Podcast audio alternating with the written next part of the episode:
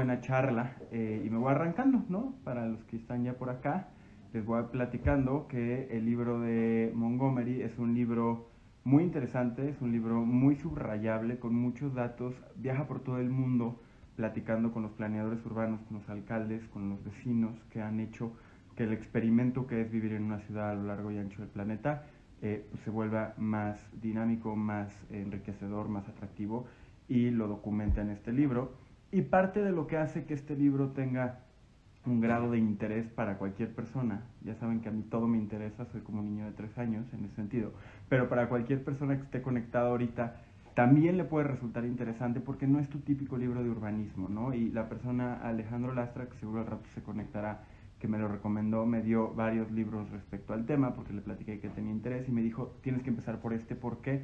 Porque es el único libro que cruza el tema de la filosofía de vida, el tema de la búsqueda de la felicidad con el diseño de los trazados urbanos. Hay libros fundamentales como El ascenso y muerte de las grandes ciudades, etcétera, que son los libros que cualquier persona que le interesa el tema de urbanismo suele ver, que diga suele leer, pero este caso eh, pues es un canadiense que ha vivido en distintas partes del mundo, llegó a vivir incluso en Copilco, para los que están familiarizados con la Ciudad de México, eh, y pues hace un gran, gran trabajo de documentación, hace un gran trabajo de, de, narración, te cuenta historias en primera persona y en ese sentido lo hace una buena lectura. Es un libro más largo que los anteriores, la letra es más chica y son 300, 326 eh, páginas, pero vale mucho la pena.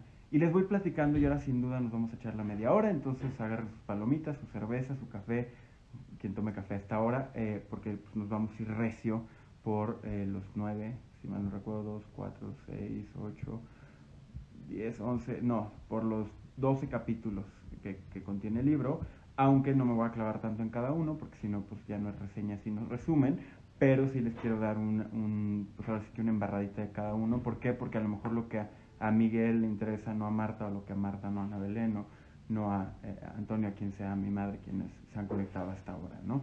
Entonces empieza hablando y dándole, echándole porras al alcalde Peñalosa de, eh, de Bogotá. Bogotá, sobre todo en la década pasada, fue un caso muy sonado a nivel mundial, porque entre las locuras de Atanás Mocus, que quería cambiar la cultura de la gente, y las acciones de Enrique Peñalosa, que vino después a cambiar la infraestructura urbana, durante muchos años Bogotá pasó de ser una ciudad deprimida, violenta y en problemas a ser una ciudad que para muchas alrededor del mundo se volvió eh, pues una referencia. Incluso Marcelo Ebrard, con sus pistas de hielo y demás, logró tratar de traer, más bien, trató y logró traer parte de esta filosofía a la Ciudad de México. Entonces empieza con, con la narración de Bogotá y te explica después cómo y por qué se va hacia atrás, diciendo que la ciudad siempre ha sido un experimento ¿no? un experimento social en la búsqueda de la felicidad. El libro como tal se llama Happy City otra vez, porque a diferencia de otros que buscan entender la ciudad como sistemas económicos dinámicos, para Montgomery la ciudad no es otra cosa que un espacio donde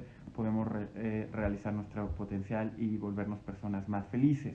Y entonces te dicen, mira, los griegos algo entendían de este tema, ¿no? En, en Atenas y en Esparta su trazado urbano llevaba cierto tipo de de momentos, a cierto tipo de interacciones que hacían más o menos felices a la población. Y te habla de cómo, por ejemplo, para los griegos, los atenienses, había un concepto que se llamaba eudemonía, que era este estado de realización eh, espiritual que se daba únicamente en la interacción con otros. Los atenienses, en ese sentido, te pedían que te involucraras en el espacio público porque era una forma de mantener a los buenos demonios contigo. Eso es eudemonía, ¿no? Entonces habla que tú llegas a la eudemonía era la capacidad que tenías de tener un buen espíritu, vivir de manera virtuosa, y para ellos esto solo podía suceder en la interacción con otras.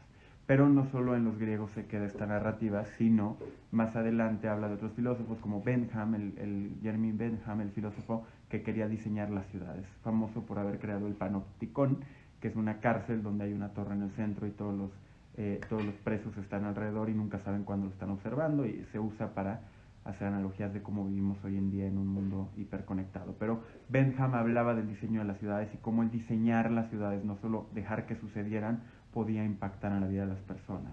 Y más adelante estudios hablan de cómo la ciudad tiene dos efectos concretos en el bienestar de las personas. Uno es por el desarrollo de la oxitocina. La oxitocina es la hormona que nos hace bajar las defensas cuando estamos frente a un grupo o una comunidad. Es la, es la que nos hace ser un poco más altruistas pero también te habla de cómo si todo fuera paz y amor y felicidad no serías feliz. ¿no? Y entonces es un estado que los investigadores le llaman challenge driving, crecimiento retador, ¿no? Entonces, parte de lo que aspira o lo que dice Montgomery es que tendríamos que aspirar a diseñar a las ciudades como espacios que nos retan y nos hacen. Hola Natalie, Huerta, Adri, Mauricio, todos los que se me han ido por ahí, eh, eh, pues mucho, mucho gusto que estén acá. Estamos hablando del libro de Happy Cities y cómo la ciudad no es solo es algo que surgió, sino algo que se puede diseñar para buscar eh, la felicidad de las personas. Pero más adelante en el libro te dice, bueno, todos estos filósofos así lo intentaron, pero tenemos un momento donde está medio roto el famoso tejido social, ¿no? Te dice que las ciudades se han dispersado, se han alejado, porque, eh, porque se han vuelto un poco más difícil vivir en el centro, porque así se diseñó, y te explica las razones por las que llegamos ahí, ¿no? Lo que te dice es la, un poco la conexión entre los individuos se, se rompe. ¿Por qué? Porque en el siglo pasado eh, dos grandes intereses lograron alejar y apartar a las personas. Uno era Le Corbusier y los modernistas que querían zonificar a las ciudades, que creían que la manera de acceder a la mejor ciudad era por medio de definir aquí se va a comprar, aquí se va a producir, aquí se va... Ahorita platicamos del tema de la Ciudad de México porque sí lo refiere un poquito más adelante, mi querida Yera, y gracias por la pregunta, sí tengo ya medio una perspectiva a partir del libro, ¿no? Eh, pero el tema es que se empieza a, romper porque por un lado llegan los modernistas que dicen la mejor manera de lograr eh, la felicidad de las personas en el diseño de ciudades es a través de zonas y entonces no se empalman y entonces no tienes a la fábrica aquí al lado de donde estás viviendo y entonces todo es más ordenado. Eso sonaba bien, después vamos a ver por qué no necesariamente era tan bueno. Y por otro lado era eh, la separación para darle pie a los coches, ¿no? Y es lo que se llama motordom, lo que ahorita llamaríamos big auto que es que en Estados Unidos principalmente las grandes armadoras y los intereses en, torno a los coches nos empezaron a vender la idea de Futurama. Entonces, en las grandes ciudades, bueno, en las ciudades se veían exposiciones donde se veían grandes avenidas con coches muy futuristas, muy supersónicos, y entonces culturalmente empezamos a decir, ok, una ciudad hecha para los coches es una ciudad del futuro, por ende yo quiero un coche y quiero vivir en esa ciudad. Entonces, el afán modernista ordenador de Le Corbusier y los arquitectos de la época, más los intereses económicos, principalmente de la industria automotriz, generaron la noción de que la ciudad se tiene que esparcir porque es una forma de lograr libertad, ¿no? Entonces, teóricamente, entre más ocupáramos espacio, más libertad habría, pero lo que nos damos cuenta es que genera un rompimiento del tejido social. ¿Por qué? Porque no conoces a las personas y porque se nos fue un problema. Le Corbusier y sus compañeros eh, que querían diseñar las ciudades, pues se, les olvidó pensar que somos malos tomando decisiones para nuestra propia felicidad. Es muy común que nos equivoquemos al tomar decisiones por muchos temas que hemos visto, incluso en otras reseñas. Es muy común que nuestra mente nos haga tomar decisiones que no van en pos de nuestro propio beneficio. Y no es distinto en el tema de las ciudades. Por ejemplo, el tema de la comparación. La felicidad, según varios investigadores que refiere también en el libro de Happy Cities, siempre es relativa mi felicidad no es absoluta, sino que tiene que ver con cómo yo percibo que mis pares están. Y en ese sentido, muchas veces eh, el, keeping up with the Joneses, esta expresión en inglés, ¿no?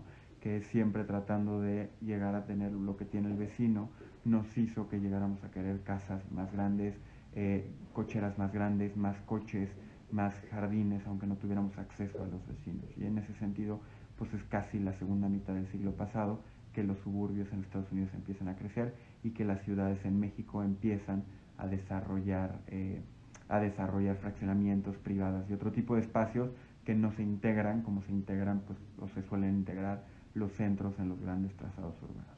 Gracias a quienes siguen por acá, quienes se van integrando, Angie, eh, eh, chacoteadora querida. Se, al final estamos platicando bueno, un poco de por qué la ciudad es un experimento que busca la felicidad de las personas. No es solo un hecho de vida, sino que las ciudades siempre, por, lo menos históricamente, se han pensado para ser personas más felices.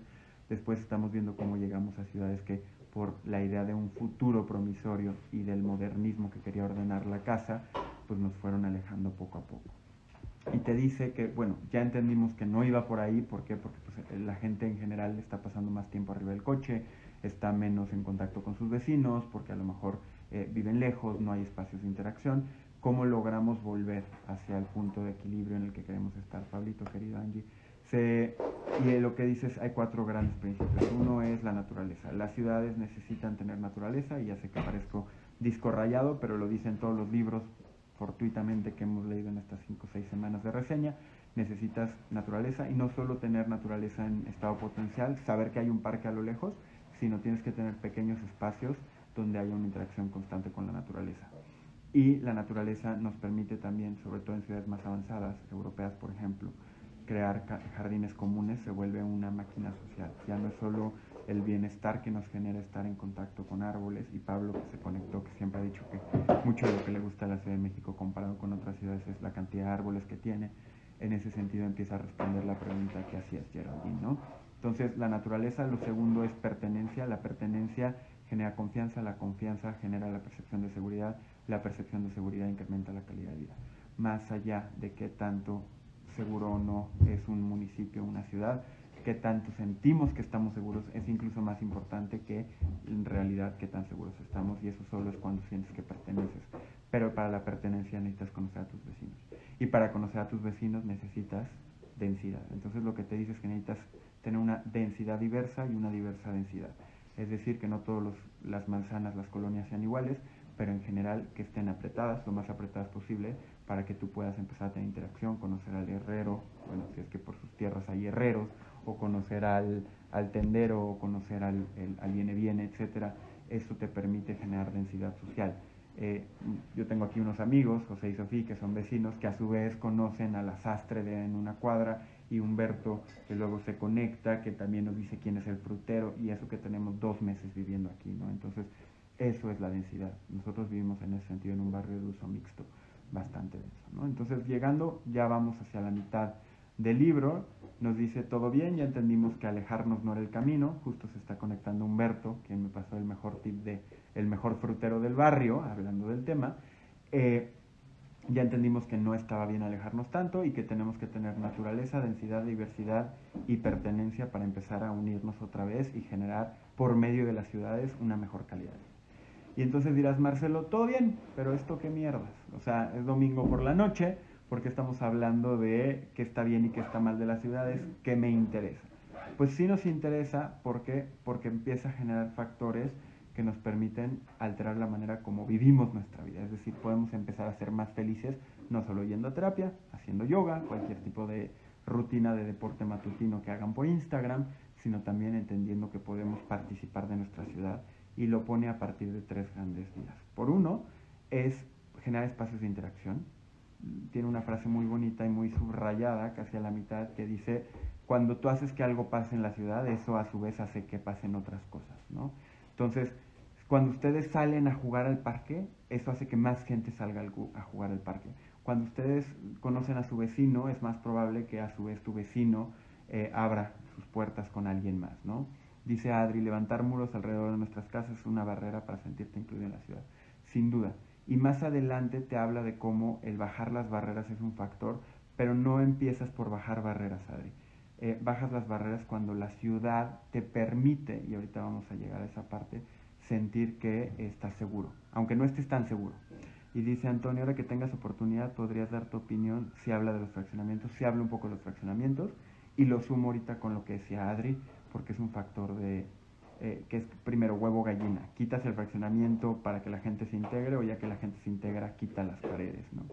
Entonces lo que les decía es cuando haces que algo pase, eso ayuda a que pasen otras cosas, pero también tienes que empezar a involucrarte, ¿por qué? Porque ya hay un chorro de información, ¿no? Entonces, por ejemplo, un dato interesante es el commute ideal, es decir, el traslado ideal de tu casa a tu oficina es de 16 minutos de un solo viaje, o sea, 32 minutos ida y vuelta a partir del minuto 16 tu felicidad empieza a caer como la popularidad del presidente. No vamos a entrar en políticas, pero eh, está cayendo fuertemente, ¿no? Entonces, a partir del minuto 16 se empieza a caer. Es importante que empecemos a diseñar ciudades que generen usos mixtos, que hagan que la mayor parte posible de la población viva a 16 minutos por la vía de transporte que decida, transporte público, bicicleta, caminando o en coche. También te habla de cómo cuando empiezas a dar espacios a otras formas de interacción, empiezas a generar la posibilidad de un diálogo ciudadano. Y ahí Antonio y Adri, ahí se empieza a resolver. No es que quites los fraccionamientos, si los fraccionamientos siguen sin estar conectados, es decir, tú quitas las paredes, pero no tienes forma de que la gente los, los, los camine, los ande en bici, los ande en camión, los ande en otro tipo, hola Maribel, Emilio, ¿cómo están? Los haga eh, propios de otra vía, la pared no es realmente el problema, sino que no tienes forma de generar esta densidad social. Por eso mucho de lo que se ve en las ciudades cuando empiezan a cambiar o buscan cambiar la manera como la gente se relaciona, ¿qué creen que es? El transporte público. Cuando tú empiezas a fortalecer el transporte, cuando das alternativas, cuando tienes redes de ciclovías, cuando tienes mejores eh, pues, redes de transporte, etcétera, empiezas a generar la densidad que te permite ahora sí sentir que perteneces, lo cual te da seguridad, lo cual te da la, perdón, la percepción de seguridad, lo cual fortalece la confianza y cambia la felicidad de las personas en la vida. Otra vez, el libro se trata no de cómo diseñar ciudades que nos hagan más ricos, el libro se trata de cómo diseñar y participar en ciudades que nos hagan más felices, ¿no? Emilio, estás levantando la mano ahorita, supongo que si tienes alguna pregunta o es un saludo, saludo. Entonces te dice, bueno, tenemos que empezar a hacer ciudades que no hagan que nadie pase más de 16 minutos en su traslado. Pero después te dice que una forma de resolver lo que muchos de ustedes y ustedes, ustedes ya viven es el tema de no poseer, sino acceder al transporte. Ejemplos como las bicicletas compartidas, ¿no? La ecobici acá, que en casi todas las grandes capitales del mundo ya tienen programas. Happy People Don't Kill. Hola, okay, hola de vuelta la gente feliz no mata, Héctor, y eso es bien interesante porque fíjate que un dato que pones que en muchas de las ciudades hay más gente que muere por gente que les pasan por encima con el coche a por armas de fuego. O sea, los Estados Unidos que les gusta mucho dispararse y en México porque estamos en medio de una medio guerrita civil, en la mayoría de los países del mundo es más probable que te mueras porque te atropellan porque te disparan. Y por eso es importante lo que estamos platicando, porque para ser happy tienes que pues, evitar pasarte un coche por encima. Entonces, lo que te decía es una ciudad de uso mixto, que te haga rápido llegar y que tengas alternativas de movilidad donde no tengas que poseer. Entre más una ciudad le da a la gente la opción de no tener coche, esa ciudad, su calidad de vida se va hasta el cielo. Ciudades danesas, ciudades suecas, ciudades en, Inglaterra, en otros países, en Canadá, en Australia, donde han hecho este tipo de ejercicios, sistemáticamente incrementan la calidad de vida. ¿no? Entonces, ahí es donde ya dice, bueno, ya, ya vimos que la ciudad es un experimento que compartimos y construimos entre todos. Ya vimos que pensábamos que la libertad de andar por grandes distancias nos iba a hacer felices. Lo que pasó fue que nos alejó y a lo que nos alejó perdimos la confianza en el uno y el otro. Por lo tanto, tenemos que volver a modos de convivencia donde hay espacios de interacción que nos permita estar cerca de nuestro trabajo, oficina, escuela y que nos permita no tener que tener coches. Todo bien. Pero para resolver eso, ¿por qué hacer con las megaciudades que ya existen? Ahorita trataré de responder también esa pregunta, Isa. Eh, entonces te dice, lo primero que tenemos que resolver es para quién es la ciudad. Y viene un ejemplo que me encanta porque el güey que anduvo viajando por el mundo para escribir el libro fue a, Bogotá, ¿no? que es en donde empieza y es como el hilo conductor en términos de un buen caso de una ciudad que busca ser feliz. Y entonces dice que lo estaban llevando en un taxi, en un bicitaxi, en un tuk-tuk colombiano. Y de repente en medio de un barrio súper pobre, súper alejado, había un edificio gigante que era una biblioteca, un poco lo que la Vasconcelos es a la Ciudad de México. Y entonces que le empieza a explicar que el alcalde la construyó porque creía que todo mundo debería de tener acceso a bibliotecas y a libros y espacios de, de convivencia. Y entonces al estúpido del autor, mi querido Charles Montgomery, le pregunta al chavito que iba en la bici, en el bicitaxi, pero ¿quién vendría hasta acá? Y entonces el chavito le dice, pues es que yo vivo acá, mi mamá y yo lo usamos. Y en ese momento a mí se me puso la piel chinita, porque es lo que a uno le pasa. Pero ¿por qué harías algo hasta allá? ¿Quién iría hasta allá? No, no, es que no es para que tú, Marcelo, vayas de la zona centro de la Ciudad de México a Iztapalapa. Es para que la gente que está en Iztapalapa pueda, pueda tener acceso. Entonces, por eso habla de que la ciudad se tiene que diseñar pensando en para quién es la ciudad. Y la ciudad es para sus habitantes, según lo que plantea el autor. Hay quien cree que la ciudad es para la economía y tampoco está mal, es otra forma de interpretar a la ciudad. Hay quien cree que la ciudad es para otro tipo de fines, eh, porque hay quien cree que la ciudad se creó únicamente para intercambiar bienes y servicios. En, términos generales, la escuela de pensamiento de este autor no es esa. ¿no? Eh, sé si ya lo mencionaste, ¿hay manera de aportar esto desde el papel del ciudadano común? Sí, les voy a dejar tarea por primera vez en la historia de estas reseñas, Emilio, con una idea que quiero validar junto con ustedes y ya me dirán si jala, acá también lo vamos a intentar, pero ahorita eso sucederá y se los platicaré en unos 5, 8 minutos. Entonces dice, bueno, tienes que entender que va a haber fricciones. Las ciudades hoy en día son controladas principalmente por las desarrolladoras, son controladas en el sentido de que son diseñadas para servir ciertos fines de orden principalmente económico.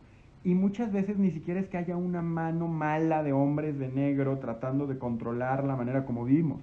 Muchas veces es un tema de legado jurisdiccional y jurídico.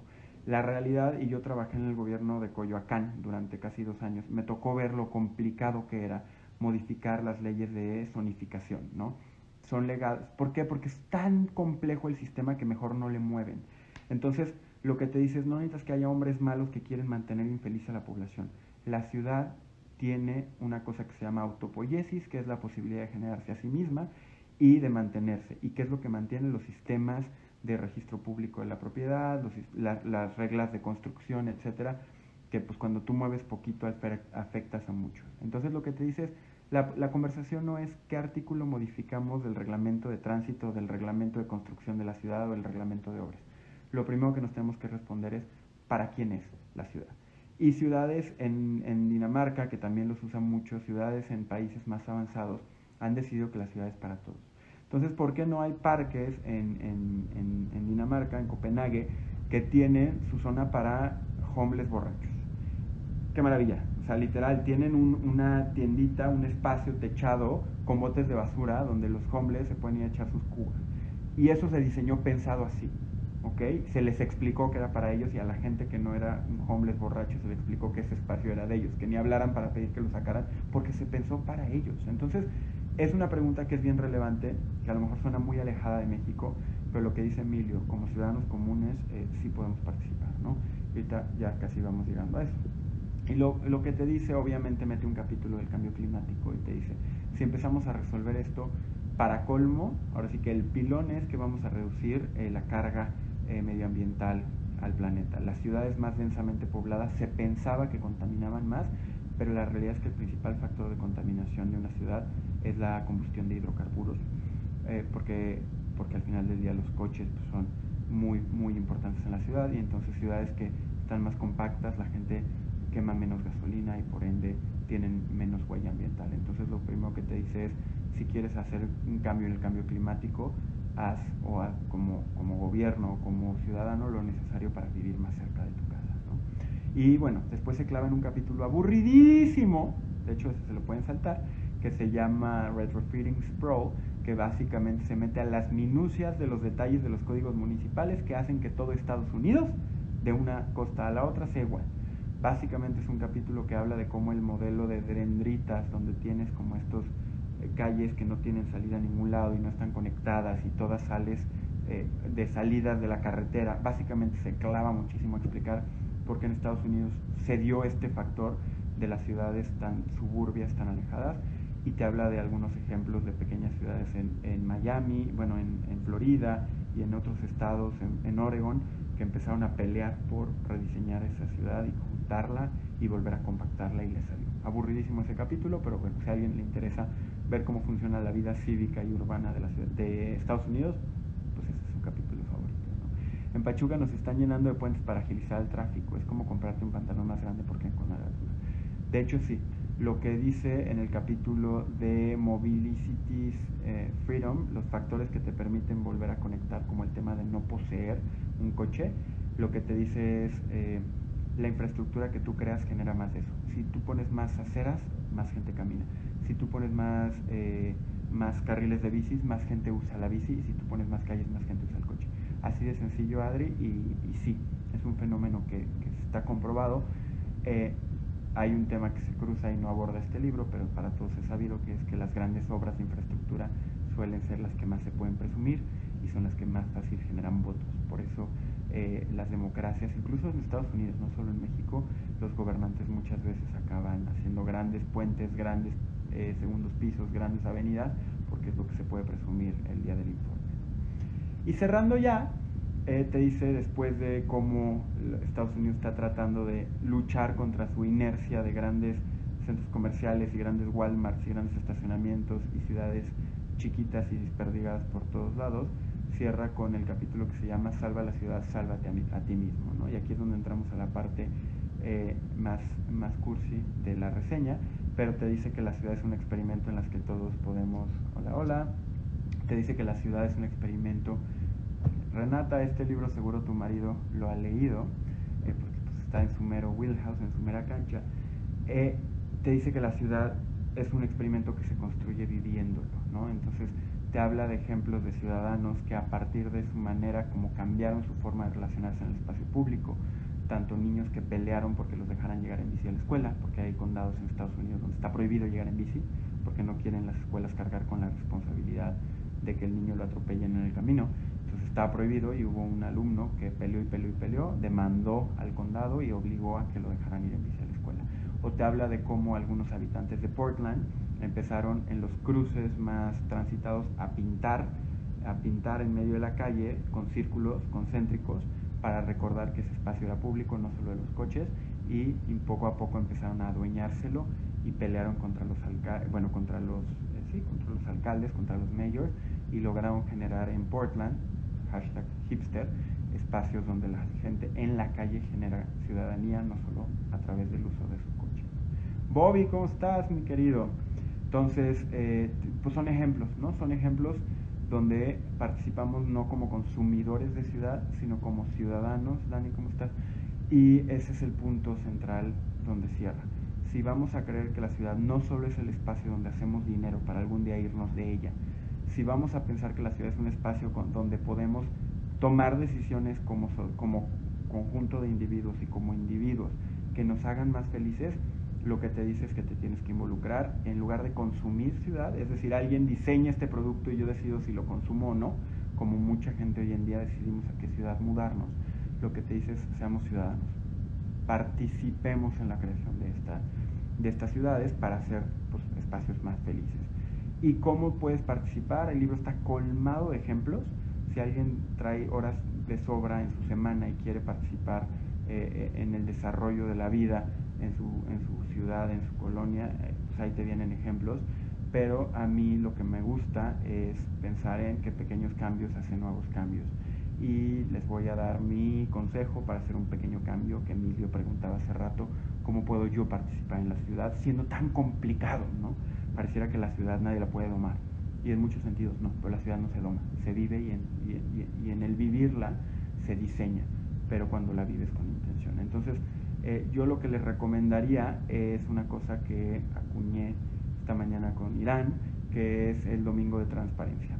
Es un juego que les invito a jugar, que básicamente ustedes definen la frecuencia, si es cada domingo, cada 15 días o una vez al mes, pero se van anotando qué dudas tienen de la ciudad. Cómo construyeron esto, por qué están creando este puente, por qué hay baches aquí, quién cuida este parque, dudas que les surjan, a todos nos surgen, sobre todo los que vivimos en ciudad y la, transitamos más allá de eh, cochera, coche, oficina, oficina, coche, cochera, eh, siempre hay dudas de por qué este árbol lo habrán talado, etc. Entonces el juego se llama Domingo de Transparencia y básicamente para hacer gala de la conclusión de Montgomery, que es que pequeños cambios hacen grandes cambios y hacer que pasen cosas hace que pasen más cosas. ¿Que ¿Por qué? Porque la ciudad está viva y en ese sentido es la única manera de transformarla, es eh, pedir información es involucrarnos. ¿Quieren empezar a sentir que pueden hacer algo por su ciudad? Todos los que sigan acá, que les agradezco que estén un domingo en la noche compartiendo este espacio para aprender y reflexionar sobre, eh, sobre qué podemos hacer en, la vida en la ciudad y en este experimento que hemos construido como, como sociedad.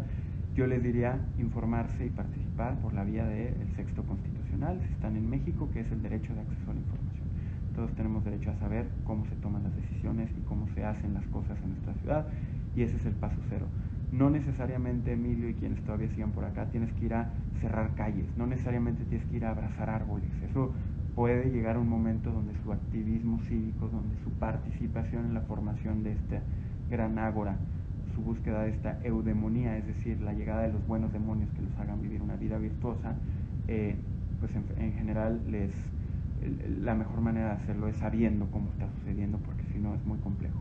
Yo no me puedo ir a pelear contra alguien si yo no sé por qué lo está haciendo. Y la manera de saber cómo lo está haciendo es si yo pido información para entender la lógica detrás y entonces a lo mejor resulta que es la decisión correcta, aunque no sea la que más me encanta, o a lo mejor resulta que es una mala decisión para todos y entonces tengo que, junto con mis vecinos, involucrarme para tratar de cambiar esa mala decisión.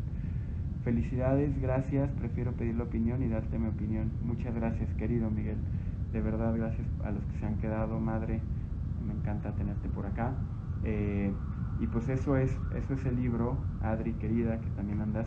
Eh, al final esa es mi propuesta, decidan, pónganselo en el calendario, una vez al mes voy a preguntar, pero ¿qué pasa? Porque eso ya lo he hecho, yo tengo la fortuna de estar casado con una transparentóloga que domina el tema de transparencia, cuando te paras frente a la computadora a ver qué le preguntas al gobierno, siempre se te olvida. No sabes qué preguntarle, siempre es lo mismo, ah, ¿cuánto se gasta? ¿Ya? Por eso lo tienes que anotar. Por eso en una libretita, en su celular, tienes que anotar mientras estás viviendo tu ciudad, qué quiero saber, ¿ok? ¿Cuánto cuesta un puesto? ¿Cuánto cuesta un puesto de tacos? Ponerlo, el, el permiso. Ese tipo de estupideces, ese tipo de cosas son bien importantes. Las anotas, las preguntas, el gobierno te responde y tú generas un doble efecto. Por un lado, alguna de esas respuestas te va a, te va a dar herramientas para que participes en el diseño de la sociedad, en el diseño del espacio que compartes, pero dos, también al gobierno le va a hacer saber que está siendo observado.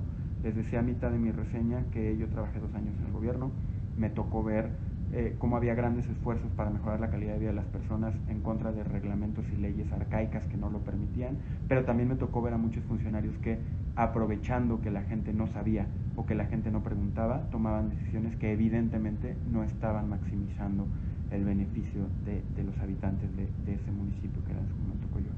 Entonces, participen, pregunten, ese es el primer paso si quieren involucrarse con, con su asociación de vecinos, de los edificios, etcétera, todo bien. Si quieren ir a preguntarle al de la tienda cómo se llama y empezar a construir lazos con esa persona, todo bien. Si se quieren mudar a estar más cerca de donde trabajan para no tener que usar el coche y tener densidad y roce con sus, con sus cohabitantes, todo bien. Todas esas son acciones que pueden hacer, que vienen en el libro. La que su amigo Marcelo de las reseñas de los domingos les dice es la transparencia y el preguntar les harán libres, les harán partícipes de la ciudad en la que viven, porque, porque solo el que sabe, solo el que conoce puede amar a algo. Si yo no conozco mi ciudad, yo no puedo amarla y soy solo consumidor de ciudad eh, más que habitante o ciudadano de la misma. Eh, no sé si hay, creo que algunas dudas no las respondí. Mi opinión, que era al principio decía de la Ciudad de México, la Ciudad de México, Isabel también decía, ¿qué hacemos con las megaciudades que ya están? Eh, la realidad es que no es tan complicado desde la perspectiva de si lo que quieres es hacer que la ciudad sea un espacio que genere felicidad. Las megaciudades, si logras densidad social, eh, vas a poder transformar la calidad de vida de las personas y la densidad pasa primordialmente por permitir los usos mixtos, Isabel. ¿Quieres modificar las megaciudades? Modifica el uso del suelo, que pueda haber juntos comercio, residencia y otro tipo de espacios públicos. Y eh, uno es la, zonificación y la otra es la, la, eh, la densidad. Eh, en tanto ya hay más personas que pueden, que pueden tener todos los servicios cerca, la gente se va a empezar a conocer más y si se conoce más hay más confianza y si hay confianza hay percepción de seguridad y la percepción de seguridad es una profecía que se cumple a sí mismo. Muchas gracias Emilio, gracias por quedarte por acá. Fer querido, qué bueno que te conectas, ya casi me eché 40 minutos aquí cotorreando sobre la ciudad feliz de Montgomery. Si les interesa el tema, pues se lo pueden echar después en, el, en la versión guardada. Car también, eh, pues qué bueno que se unen. Muchas gracias. No sé si hay alguna otra pregunta. Tengo que aprender a integrar mejor las preguntas y respuestas, eh, pero bueno, pues estoy tratando de responder a las que, a las que me acuerdo que me pusieron. Eh, muchas gracias, de verdad. La, gracias otra vez a Lastra, que me recomendó este libro de todo su sílabos, de todo su temario de la maestría en urbanismo que se fue a Australia, me dijo, este es el camino, ¿no? Oye, la vez pasada nos enseñaste que usas un software para mapas mentales, pero es para Mac solamente. ¿Sabes de alguno decente para Windows? Te lo busco, te lo busco. El libro de Creative Curve, el autor en su blog, se llama The Creative Curve, y el autor en su blog te da su herramienta que usa para hacer mapas y es para Mac también. Creative Curve es un libro azul con, con turquesa. Eh, qué bueno que te gustó la propuesta, Mafer. Está bien fácil, está bien divertida. Es como andar cazando dudas de la ciudad.